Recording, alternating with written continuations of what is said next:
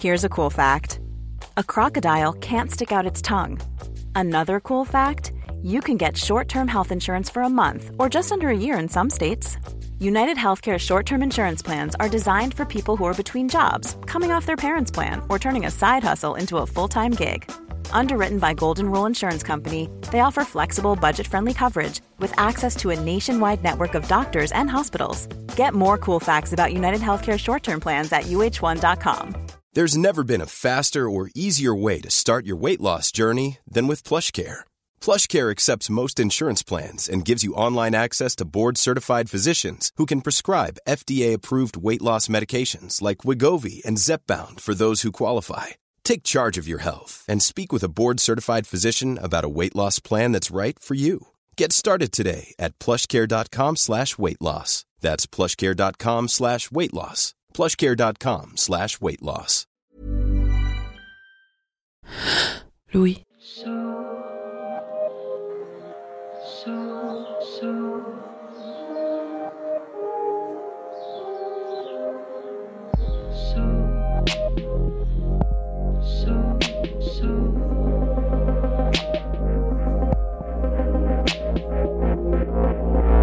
Dans l'ouvrage Soi-même comme un autre, le philosophe Paul Ricoeur nous invite à substituer le je, le moi, par le soi.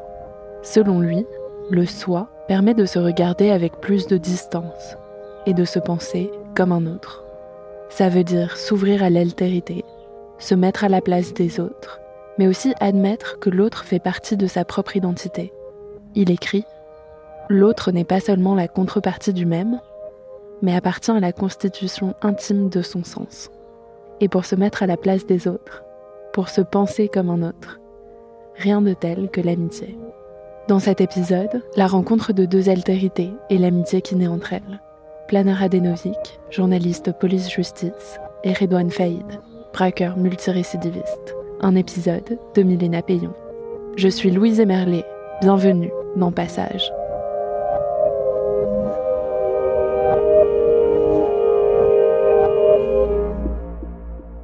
Je m'appelle Planar Adenovic, j'ai 37 ans, je suis journaliste police-justice au Journal du Dimanche. Je m'occupe des affaires judiciaires et puis de la prison. Le 1er juillet 2018, à ce moment-là, je suis enceinte de 7 mois de mon premier enfant. C'est un petit garçon. C'est l'été, il commence à faire chaud. Moi, je prépare euh, mon départ en congé maternité qui a lieu dans 10 jours. Je travaille au JDD depuis seulement quelques mois. Ce jour-là, l'ambiance est plutôt aux vacances dans les bureaux, euh, mais là c'est dimanche, donc euh, ça veut dire qu'on a bouclé le journal. Moi je me balade dans la rue, je suis avec mon compagnon. Et là, euh, mon portable bip, je reçois un message. C'est un surveillant pénitentiaire que je connais qui vient d'apprendre que Redouane Faïd s'est encore évadé. Alors là, les bras m'en tombent. C'est un des détenus les plus surveillés de France, donc c'est pas n'importe quel détenu. Et je me dis, mais vraiment merde, quoi, pas maintenant, parce que moi, j'ai bouclé mon journal, donc ça veut dire que je vais avoir une semaine de retard par rapport à mes concurrents. L'information de cette mi-journée, c'est l'évasion spectaculaire de Redouane Faïd ce matin. Évasion spectaculaire en hélicoptère. Le braqueur récidiviste Redouane Faïd s'est évadé par hélicoptère de la prison de Réau en Seine-et-Marne. Donc là, euh, clairement, le scénario ne ressemble pas à sa précédente évasion. Là, c'est un hélicoptère, un, commando armé jusqu'aux dents euh, qui euh, atterrit dans la cour d'honneur de ce centre pénitentiaire. Et puis Redouane s'envole avec un pilote pris en otage. Alors là, il y a des complices de tous les côtés, c'est complètement fou. On dirait vraiment un film hollywoodien. Ça fait la une partout. Et puis moi, bah, là, je suis enceinte jusqu'au cou et puis je suis pas du tout préparée à ça. Je finis quand même par partir en congé maternité. Et euh, Redouane Faïd est repris le 3 octobre 2018, ce qui est assez court, euh, mais évidemment pendant le temps de mon congé et même euh, mon accouchement, moi je suis ce qui se passe. Il y a plus de 3000 policiers qui sont sur sa trace. Évidemment, c'est l'homme le plus recherché de France par Interpol. bon voilà, parallèlement, bah, de manière personnelle, je commence ma nouvelle vie de maman parce que c'est mon premier bébé. Il est arrêté le 3 octobre à 4 heures du matin. Moi, je recommence euh, un petit peu plus tard euh, mon travail au journal. Évidemment, je suis assez fatiguée, enfin ça de manière euh, classique comme toutes les mamans qui reprennent. Mais aussi, j'ai un genre d'adrénaline, d'excitation, parce que je suis passionnée par mon métier, donc je replonge dans mes, mes dossiers. Redouane Faïd, donc il a été retrouvé, il a été incarcéré à, à Vendin-le-Vieil, donc moi je, je, prends contact avec son avocat à l'époque. Là, il m'explique qu'avec l'équipe d'avocats, ils veulent faire un recours sur ces conditions de détention qu'ils estiment indignes et, inhumaines. Il faut savoir que depuis cette évasion spectaculaire, Redouane Faïd a un traitement euh, qui est euh, hors norme, euh, et donc il est à l'isolement. Évidemment, la pénitentiaire, elle veut vraiment éviter qu'il s'évade une troisième fois. À cet isolement qu'on peut comprendre s'ajoutent plusieurs mesures coercitives. Donc c'est le seul détenu de France qui ne peut voir ses proches qu'à travers une vitre de plexiglas dans un parloir hygiaphone, ça s'appelle. Il est encadré par au moins trois agents menottés pour tout mouvement en dehors de sa cellule. Toute activité comme les promenades, le sport euh, se font euh, sans la présence d'autres détenus. Euh, le sport, c'est même dans une cellule où il est vraiment tout seul, une cellule aménagée. Sa cellule, elle est cernée par deux cellules vides, vraiment pour éviter tout contact. Et après chaque parloir, chaque même rencontre avec ses avocats, chaque déplacement, il est fouillé à nu. Même euh, Salah Abdeslam, euh, qui est à l'époque en, détention provisoire en attendant le, procès des attentats du Bataclan, même lui, il ne subit pas un tel traitement parce que notamment le ligiaphone lui a été retiré euh, pour des raisons d'humanité. Donc l'Observatoire international des prisons et le contrôle des lieux de privation de liberté, ces institutions dénoncent fermement ces conditions. Donc moi, je me dis, bah, il y a un sujet. Je propose à mon journal et à son avocat de le rencontrer, en fait, évidemment en exclusivité je vais essayer d'aller le rencontrer en prison euh, pour évoquer justement ses conditions de détention. J'écris à Redouane Faïd parce qu'il faut qu'il soit d'accord évidemment de me rencontrer et puis au juge d'instruction parce que c'est lui qui pourra m'accorder le permis de visite. Je leur écris euh, à chacun euh, une première lettre. J'attends des semaines, même des mois. Je harcèle vraiment le, juge d'instruction par tous les moyens légaux à ma disposition. Et là, son avocat, à l'époque, c'était euh, Raphaël Chiche, il finit par me dire que euh, Redouane Faïd euh, est d'accord. Donc j'obtiens mon permis de visite. C'est un permis de visite sans date. Donc là, je suis vraiment bah, surexcitée, très contente par, par ça. Puis à ce moment-là, évidemment, vu l'exclu, on avait prévu une double page dans mon journal, le JDD. J'ai une grosse pression, évidemment aussi pour moi personnellement. À ce moment-là, c'est une interview très très importante de ma carrière. Pars donc pour euh, une journée, euh, je prends le TGV euh, Paris-Lille et puis à Lille, je loue une voiture. ce jour-là, je me souviens qu'il fait vraiment super beau. Il y a vraiment un ciel bleu, voilà, sans nuages, un soleil brillant qui contraste vraiment complètement avec cet univers gris de la prison et, et puis tous ces grillages qui sont partout autour. Donc la prison de Vendin-le-Vieil, c'est un endroit au milieu de nulle part, au milieu des champs de patates et de betteraves, voilà comme on cultive dans ce coin-là. On est à environ une heure et demie de Lille euh, en voiture. On est complètement isolé. C'est l'une des prisons les plus sécurisées de France. Je me gare euh, sur un petit parking euh, dévolu aux visiteurs de la prison. J'ai le droit qu'à une heure de parloir et surtout, par raison de sécurité, j'ai évidemment pas le droit de l'enregistrer, mais j'ai pas le droit non plus d'avoir un, papier, un crayon pour prendre des notes. Donc je suis en train de me dire, je j'ai essayé de tout apprendre par cœur. Enfin, je, suis en train de, de stresser.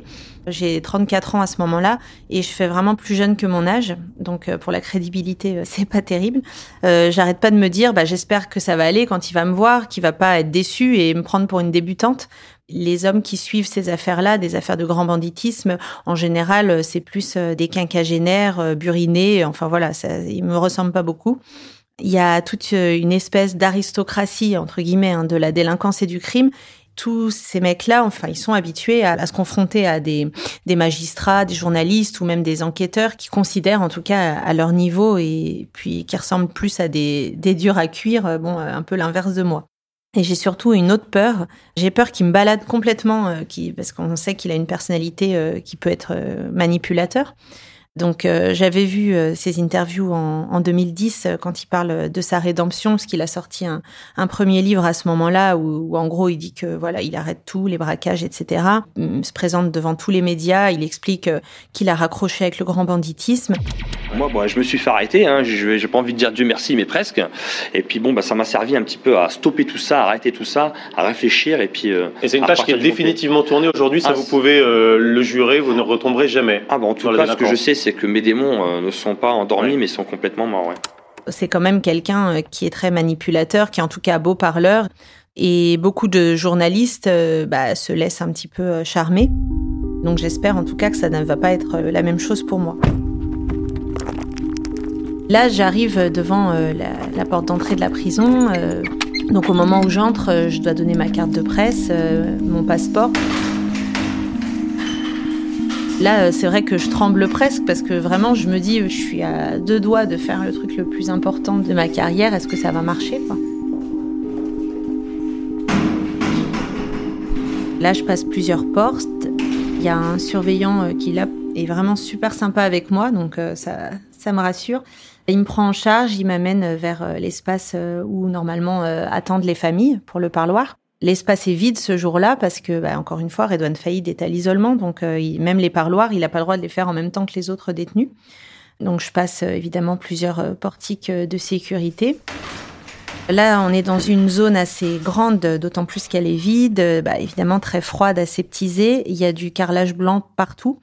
Il y a bah, plein de chaises en, plastique vide, et puis quand on parle, ça résonne. Il n'y a pas de couleur, pas de chaleur évidemment. Et puis, il y a plusieurs cabines, en fait, qui sont les différents parloirs. Et sur les portes de ces parloirs qui sont fermés à ce moment-là, il y a des petites fenêtres rondes destinées aux surveillants pour qu'ils puissent voir euh, ce qui se passe euh, à l'intérieur de chaque euh, parloir. Là, bah, j'attends à côté du surveillant et il me dit ça va, pas trop stressé. voilà, il me fait des blagues. Enfin bref, ça, franchement, ça me fait du bien. Et puis je me plains un peu. Je lui dis en plus, je sais pas comment je vais faire parce que j'ai pas le droit d'avoir un papier ou un crayon. Et donc là, euh, il est assez étonné et puis euh, il me dit euh, bon bah écoutez, moi j'ai rien vu, donc il m'autorise à, à, en avoir un. Le surveillant me dirige vers la zone parloir. À ce moment-là, j'ai le cœur qui commence à battre de plus en plus fort. Là, il y a vraiment aucun bruit et c'est plus que feutré en fait, c'est vide, voilà. Donc là, le surveillant, il me dit euh, bon, vous avez peut-être envie d'aller aux toilettes. Et alors là, c'est tellement une phrase normale que ça me fait l'effet d'un de mots suspendus euh, dans ce moment euh, stressant. ben oui, je meurs d'envie d'aller aux toilettes, donc je m'empresse d'y aller. Mais là, j'entends un, bruit énorme, comme des claquements. Je sors vite des toilettes, je pousse la porte du parloir et je vois face à moi Redouane Faïd bah, qui est menotté, qui est entouré de surveillants en tenue anti-émeute. Ils sont en fait euh, habillés de la tête aux pieds comme des tortues ninja ou des CRS, euh, le visage cagoulé euh, en noir, armé jusqu'aux dents. Et là, je me dis bon bah ok, ça y est, c'est maintenant. je sors mon cahier et puis c'est parti. J'ai vraiment un choc parce que bah, quand on a travaillé sur une affaire, sur quelqu'un depuis des années comme ça, ça fait drôle de le voir en chair et en os tout simplement. Limite, ça me coupe le souffle. Et puis moi, je ne l'avais pas imaginé comme ça parce que j'avais l'image de 2010 quand il courait les plateaux télé. Là, il est assis, il, est, il se tient droit devant moi. Et ce qui me frappe tout de suite, c'est que euh, son visage a la couleur de l'isolement. Il a un teint euh, un petit peu verdâtre, en fait, un peu indéfini. Il a les traits tirés, mais il fait un effort pour bien se présenter. On se regarde derrière cette vitre de plexiglas. Ce teint euh, un peu verdâtre, c'est parce que les, détenus euh, qui sont placés à, l'isolement, ils sortent euh, qu'une heure, voire deux par jour dans une cour de promenade au, ciel grillagé. Donc ils voient pas beaucoup la pleine lumière, la lumière du soleil. Clairement, il avait l'air malade. Il porte un polo Lacoste noir bien repassé. Alors là, je me dis, mais comment fait-il? C'est mieux repassé comme mes affaires à moi. Je prends une grande inspiration et je me lance. Je lui demande, euh, voilà, vous êtes placé à l'isolement, qu'est-ce que ça signifie concrètement, etc. Et là, euh, Redouane Faïd euh, me répond en général de manière assez vive. Je suis étonnée parce que toutes ces réponses sont hyper maîtrisées. Et puis, il alterne entre réponses posées, très argumentées, et puis parfois, bah, il explose, il s'énerve. À un moment, quand je lui demande pourquoi il se réévade, il se lève, il tape contre la vitre de plexiglas en parlant de son besoin vital de liberté. On parle évidemment de ces conditions de détention qui sont le sujet de l'interview. Et puis, il dénonce aussi le, comportement des surveillants, de certains surveillants. Il explique avoir le droit à une heure de promenade, une heure matin, une heure soir, dans une, bah, comme une cage en fait euh, entourée de béton. Il raconte que certains surveillants euh, refusent de l'emmener en promenade, de l'emmener au sport, sans raison, sans justification. Il m'explique euh, donc qu'il est euh, fouillé à nu, donc ça veut dire qu'on regarde même euh, ce qui est à l'intérieur de ses fesses, etc. Alors qu'il croise personne en fait, hein, puisqu'il est à l'isolement. Donc moi, évidemment, je, le relance, je, lui dis Vous dénoncez de mauvais traitements, mais vous semblez sans haine, parce qu'il parle de manière très posée. Et alors là, sa réponse me surprend pas mal. il dit Freddie Mercury chantait, et là, il commence à me citer ce chanteur de Queen. En traduisant, il me dit La vie venait de commencer, tout ce que j'ai fait, c'était de la saborder. Je ne veux pas mourir, je ne voudrais même pas être né. Donc euh, bon, je suis vraiment assez étonnée qu'il me cite euh, comme ça Freddie Mercury dans le texte. Donc moi j'écris euh, évidemment, je gratte hein, le plus vite possible sur mon cahier pour ne rien oublier et vraiment avoir pile ces mots. Donc là, les quatre surveillants en mode Robocop, là, ils passent le pas de la porte, et bah ça veut dire que c'est la fin de l'entretien.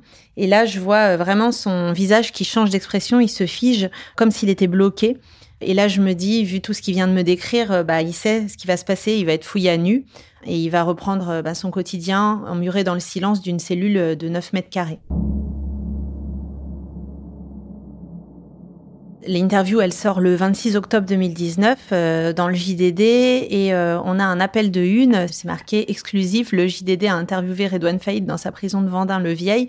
Et il y a un point d'exclamation à l'époque, je me souviens, pour montrer le, côté inhabituel. Et là, euh, la machine euh, s'emballe. Donc, euh, je reçois des dizaines de mails, de tweets, des courriers. En général, c'est plutôt des réactions d'insultes ou de gens qui sont vraiment en colère, en mode on va pas le plaindre, vu ce qu'il a fait, il a que ce qu'il mérite. Enfin, des, les réactions classiques. Redouane Faïd est détesté évidemment par beaucoup de surveillants pénitentiaires à cause de ces deux évasions. Alors là, il y a quelques semaines euh, qui se passent, euh, il y a les fêtes, etc. Bon, la pression redescend, hein, je fais d'autres sujets, euh, la routine s'installe, se réinstalle. Et un matin, au journal, je découvre sur mon bureau une lettre, une lettre qui provient de la prison de Vendin-le-Vieil. Et donc là, mes collègues rigolent, parce que c'est vrai que c'est assez inhabituel. Et ils disent, ah bah ça doit être Redouane qui t'a écrit. 1er janvier 2020. Plana. La liberté se planquera toujours sur le toit du monde qu'incarne si bien le journalisme. Elle se réfugie dans vos bureaux, vos rédactions, vos stylos. Elle se diffuse dans vos esprits, vos articles et vos dessins. Hommage à vous, Plana. À cette journaliste qui s'est permise au nom du droit et de la liberté de permettre aux faibles de parler et se défendre. À vous, Plana. À vos proches, à votre famille, à vos collègues.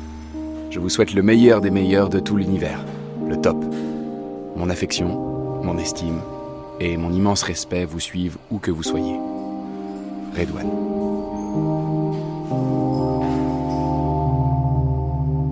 Quand je reçois cette lettre, je suis vraiment super étonnée. Euh, je m'attends pas du tout à ce moment-là à recevoir euh, cette lettre euh, de Redouane Faïd. Il a des mots euh, lyriques, presque élogieux à mon égard, enfin à l'égard des journalistes en général. Et pourtant, j'avais appris qu'à la suite de mon article Redouane Faïd avait été victime de brimades de la part euh, des surveillants. J'avais su qu'il avait fait notamment du quartier disciplinaire, ce qu'on appelle le mitard. Moi, j'avais eu peur que euh, ben, cet article qui était destiné à, dénoncer ces conditions de détention ait en fait l'effet inverse, que la situation empire ou même euh, qu'il se suicide. Enfin, je sais pas, j'étais vraiment stressée. Et puis aussi, j'avais peur qu'il pense que je l'avais piégé, que j'avais voulu faire du buzz ou avoir une exclue aux dépens de ce qui se joue derrière les barreaux pour lui. Comme je suis tellement pas comme ça, euh, vraiment, euh, quand je reçois cette lettre, je suis vraiment rassurée. Euh, je me dis à ce moment-là, les conditions du deal ont été respectées. Dans cette lettre, il y a une autre chose qui me frappe tout de suite, c'est que bah, c'est super bien écrit, il n'y a pas de faute d'orthographe.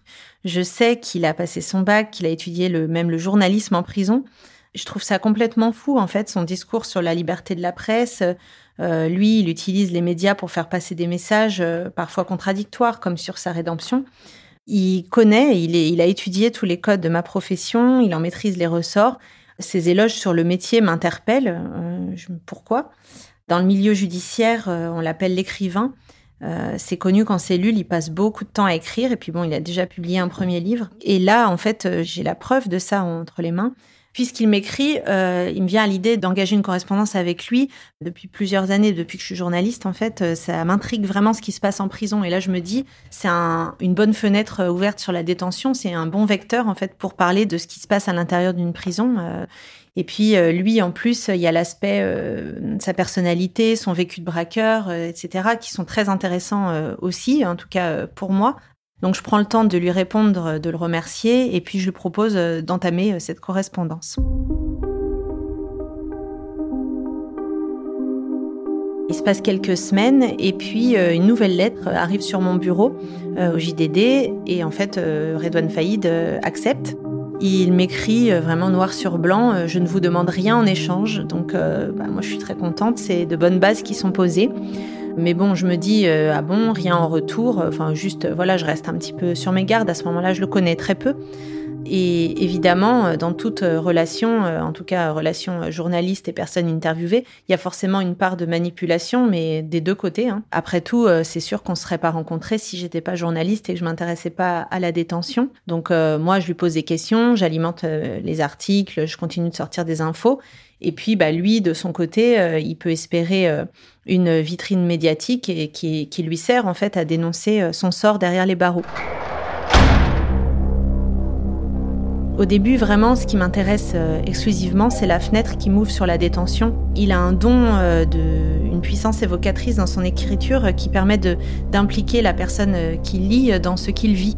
il a vraiment les mots qui s'expriment de telle manière que moi, qui suis vraiment étrangère à tout ça, mais je pense n'importe qui, peut arriver à comprendre ce qui se joue derrière les barreaux, son quotidien, il m'explique qu'il est enterré vivant entre quatre murs, euh, que son cerveau est comme confiné dans un vide social inimaginable. Voilà, ce sont ses mots. Ces lettres euh, arrivent au rythme d'une par mois et puis euh, je lui réponds à chaque fois. Je prends du temps avec les enfants et, et le travail. C'est pas toujours évident, mais mais je le prends. Entre le moment où moi je lui écris et sa réponse, il se passe en général un mois. C'est pas forcément qu'il met longtemps à répondre, mais c'est parce que euh, chaque lettre euh, est relue par l'administration pénitentiaire, chacune des miennes, chacune des siennes. Ces mots, comme les miens, euh, sont passés au crible. C'est pas de la censure, mais bien sûr, il s'agirait pas que, par exemple, on prépare une évasion. Enfin voilà, c'est pour des raisons de sécurité. Donc moi, je reçois ces lettres à mon journal. Exprès, je vais pas lui donner non plus l'adresse de mon domicile. J'ai pas envie de mélanger tout. Je reste prudente, évidemment. Et puis, euh, toute la rédaction du JDD connaît cette correspondance. Euh, bah, déjà, j'en parle et puis bah, ils voient les lettres euh, qui arrivent. Au début, je reste vraiment dans ces échanges, dans mon rôle de journaliste, et puis lui, il reste bien dans son rôle de personne détenue interviewée. Au début, on se vous voit. Moi, je pose des questions. puis je lui parle aussi de ce qui se passe dehors, ce que ça l'intéresse. C'est quelqu'un qui se tient beaucoup au courant de l'actualité. On parle de gilets jaunes, de politique, de Macron et puis euh, de cette pandémie de Covid qui commence à, arriver. Hein. Euh, on est en pleine correspondance euh, en mars 2020 avec le premier confinement. Donc lui, il regarde la télé France Info, il écoute de la musique. C'est quelqu'un qui fait tout pour se maintenir en forme. il raconte qu'il pousse les meubles de sa cellule de 9 mètres carrés chaque matin pour faire des abdos, des pompes, du sport. Il se lave, il se rase, il s'impose une discipline en acier. Il refuse de prendre tout médicament alors que la plupart des détenus en prennent en fait pour supporter euh, leur sort. Et puis euh, étonnamment dans cette correspondance au fil des lettres, euh, il se met pas du tout en avant. Bon, il répond à mes questions, mais il m'en pose de plus en plus des questions aussi sur ma vie. Moi, je tiens vraiment aussi à, creuser sa personnalité. Et lui, il me répond toujours avec euh, cette écriture qui est vraiment spécifique, euh, où il appuie euh, parfois en gras sur des lettres, il met des majuscules. Enfin, quand on le lit, on l'entend parler. Et la relation épistolaire glisse, en fait, on, on glisse, on devient d'égal à égal, alors qu'avant, on était journaliste, personne détenue. Là, on est quand même à peu près six mois de correspondance. Et là, il me parle bah, de sa mère, qui s'appelait Zora. Elle était femme de ménage, mère au foyer. Elle a quand même élevé neuf garçons, trois filles, et euh, elle est morte en 1988. Elle a eu euh, une leucémie. Ce décès euh, marque vraiment une cassure très importante dans l'histoire de Redouane Faïd, parce qu'à ce moment-là, il a 16 ans et c'est vraiment la bascule en fait vers le grand banditisme. Le 16 juin 2020. Très cher Plana, j'adore votre énergie. Moi-même hyperactif, je n'irai pas jusqu'à dire que je recherche une sorte de mouvement perpétuel, mais comme vous, j'aime, enfin j'admire, ceux qui se battent pour les autres, les faibles, ceux qu'on n'entend pas, qu'on n'entend plus, que certains ne veulent plus entendre. Je vais lire très prochainement votre livre, parce que cela me parle énormément. La flamme des êtres chers ne s'éteint jamais, Plana, croyez-moi. Jamais. Et avec le temps, leur image devient apaisante. Et franchement, quelle meilleure façon de les honorer en parlant d'eux.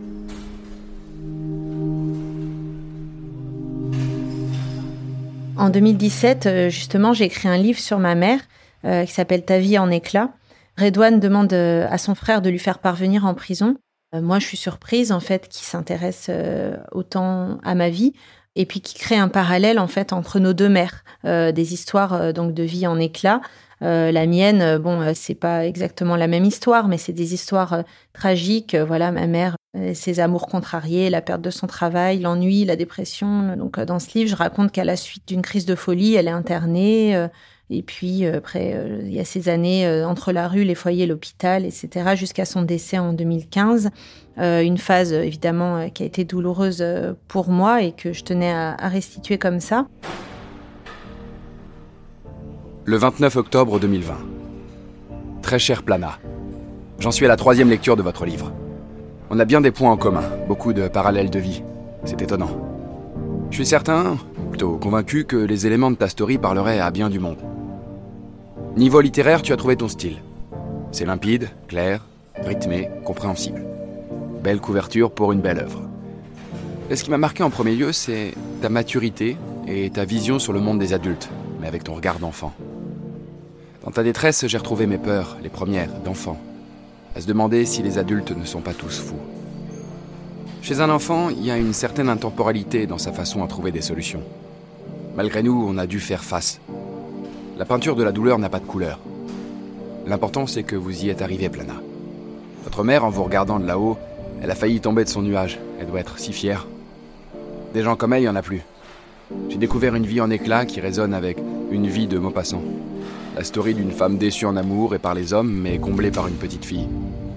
Je suis très, très honoré d'avoir parcouru votre vécu. En lisant, j'étais avec vous à 100%.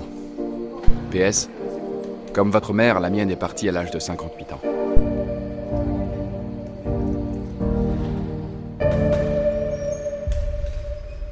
Là, euh, dans une nouvelle lettre, Redouane, euh, il me raconte euh, cette espèce de mythification pour lui des mamans.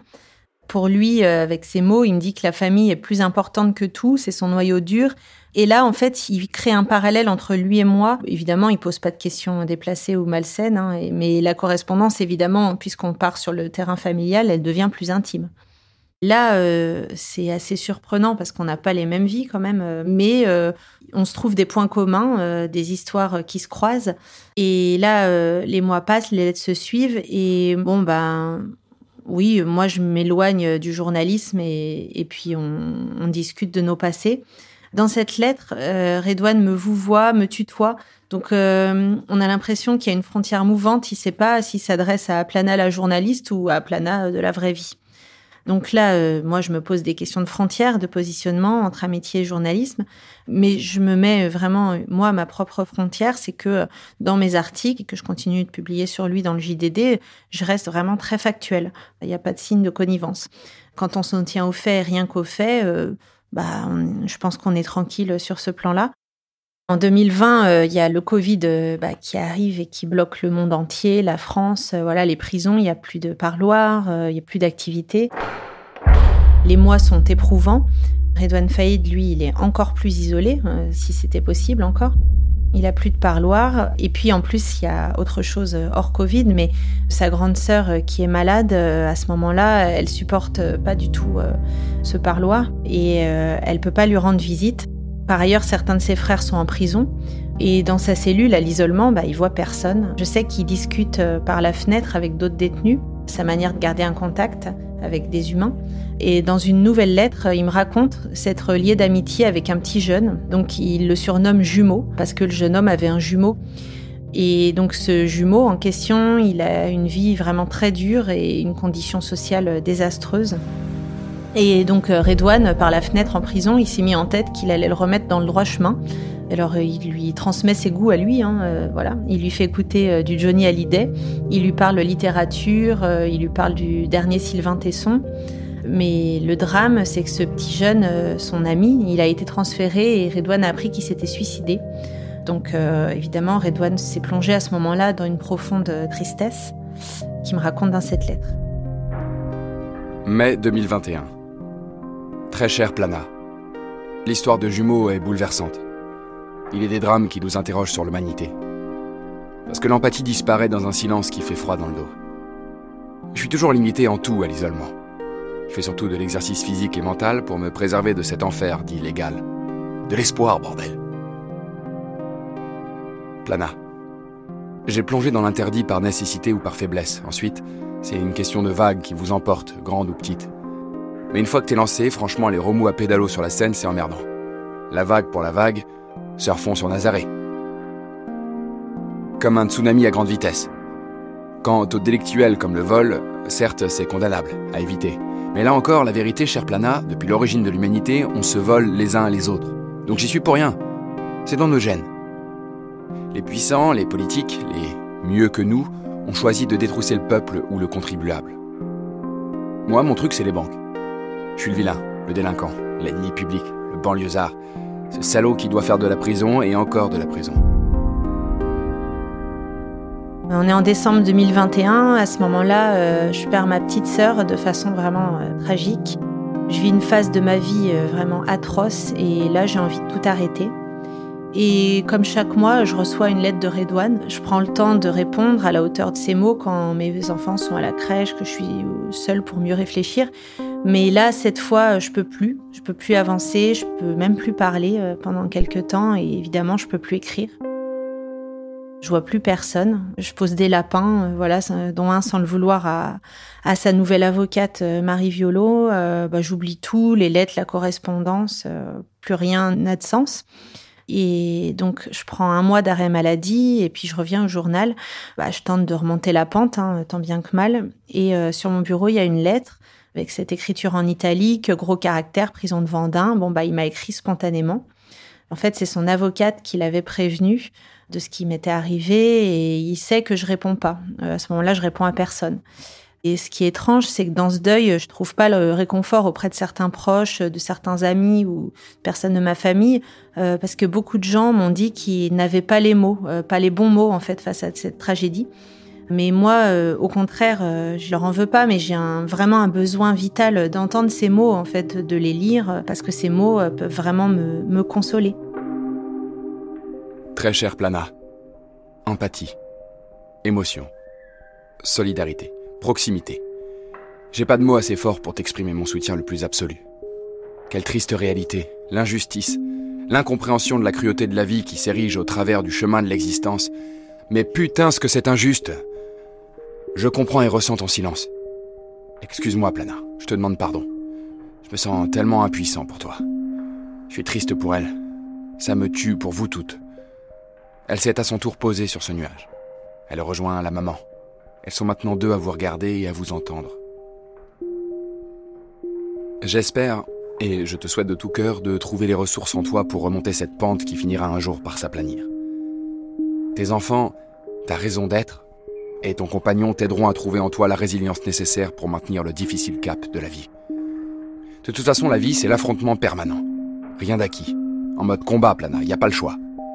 C'est injuste de malade, mais c'est comme ça. Ça va te paraître con, mais je crois vraiment qu'elle va continuer à vivre avec vous. Elle est inoubliable. C'est une épreuve difficile, normal. Mais il faut vivre, continuer d'avancer, respirer. Une être chère, lorsqu'elle part, c'est le néant, le vide. Ce qui reste L'honorer. Elle, sa mémoire. Elle mérite. Alors on va pas la décevoir, ok? Et on ne l'oubliera jamais. PS, les gosses, Plana. Ils ont besoin de toi. Prends soin de toi. Tiens bon. Très affectueusement, Redouane.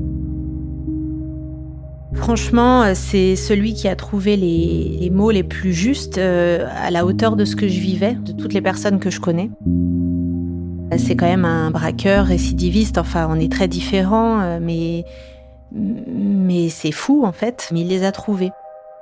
Au moment des obsèques de ma petite sœur, j'écris deux textes et après quelques semaines de silence, euh, je me dis euh, bon, je suis en capacité de lui écrire, euh, d'autant plus bah, en ayant reçu cette, cette si belle lettre, et je lui réponds. Puis je décide, comme pour lui présenter ma petite sœur, en fait, je lui envoie les textes que j'ai écrits qui résument un petit peu sa vie, comme s'il était quelqu'un de mon cercle le plus proche, juste voilà, pour qu'il sache qui elle était. Là, tout ce qui compte pour moi à ce moment-là, c'est ma petite sœur. Donc, elle, elle était au courant de notre correspondance. Je trouve que comme il m'en parle si bien, euh, je me dis, bon, bah, comme ça, je la lui présente et j'aurais aimé euh, la lui présenter en chair et en os, mais euh, il y en a un qui est incarcéré et l'autre qui est décédé, donc ce n'est pas possible. Et du coup, je lui présente en papier. Ça acte le fait que Redouane, depuis ces mois, depuis ce drame, il est devenu un, un ami, mais un ami de papier, mais qui fait quand même partie de ma vie. C'est de l'amitié, certes, c'est pas une amitié classique comme on peut vivre entre deux personnes euh, du monde libre. C'est une amitié quand même euh, qui rentre pas dans une case. Mais je me dis aussi, euh, c'est quoi la vraie amitié? Est-ce que finalement c'est pas ça? Être là l'un pour l'autre quand on en a besoin, savoir écouter, savoir le comprendre, savoir trouver les mots. Le 10 mai 2022, Redouane fête ses 50 ans en prison. Bah, évidemment, je lui écris une lettre pour lui souhaiter. je sais qu'il vient d'être transféré à la prison de Fleury-Mérogis. Et là, en fait, euh, ce chiffre rond, là, c'est 50 ans, ça fait que je prends aussi conscience d'une chose. Il pourra euh, sûrement euh, jamais sortir, en tout cas légalement, de, de prison. Son prochain procès, c'est prévu en septembre-octobre 2023. Et ça portera sur son évasion spectaculaire de Réau en 2018 en hélicoptère. Il encourt encore 30 ans de réclusion criminelle, donc ça va sûrement s'ajouter voilà, aux autres peines qu'il purge déjà voilà, jusqu'en 2047. Donc je me dis aussi que bah, je vais pas le lâcher en fait, que cette amitié est vouée à se pérenniser sur le papier. Et euh, bah, je prends conscience aussi euh, de l'importance qu'elle revêt euh, pour lui, lui qui n'a plus grand-chose. Et donc là, les lettres continuent au rythme en moyenne d'une par mois. Évidemment, je reste par ailleurs journaliste, donc je publie aussi des articles qui parlent de lui. Alors là, pour le coup, il faut que je m'impose une limite, qui est celle du journalisme. Donc c'est un peu schizophrénique dans cette relation. En fait, j'ai deux personnalités, euh, le côté intime, euh, ce que je raconte dans mes livres, et puis mes articles qui pour le coup sont vraiment factuels et qui ne débordent pas. De toute façon, mes relecteurs au journal, ils font bien attention. La police-justice, à mon sens, c'est vraiment une spécialité à part dans le journalisme, en grande partie parce que on est encore plus que certains confrères dépendants de nos sources. Et ces sources, elles n'ont pas le droit de nous parler en général. Donc, ça veut dire qu'elle risque gros à le faire. Donc en police-justice, on doit, ça fait partie de notre travail, on doit nouer des liens de confiance avec nos interlocuteurs et parfois ça crée des liens forts et quand ils sont réguliers, c'est humain euh, se transformer en, amitié. Forcément, on reste des humains, euh, ce qui rend euh, parfois certaines frontières poreuses. Moi, je m'accroche aussi à, des vies, à des destins. Et de toute façon, si ma source capte pas cette distance professionnelle, bah, de toute façon, dans la vie personnelle, on sera pas amis. En septembre dernier, c'était pour mon anniversaire, euh, j'ai reçu une nouvelle lettre. C'était une carte postale. Enfin, évidemment, pas une vraie carte postale parce qu'on ne vend pas de carte postale en prison. Donc, c'était une photo, une photo de la mère. Et là, en fait, il souhaite un bon anniversaire à mon fils et moi. Il sait qu'on est nés le même jour. Et avec sa grosse écriture euh, italique euh, très large, il m'écrit Bon anniversaire, Plana. Pour toi, c'est de l'ordre du possible, avec un smiley. Alors profites-en. Évidemment, il parle de la mère. Comme à chaque fois, je prends le temps qu'il faut pour y répondre et euh, j'attends sa prochaine lettre avec impatience.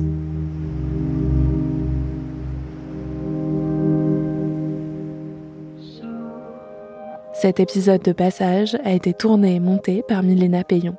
Clément Nouguier en a composé la musique et a fait la réalisation sonore et le mix. À très vite.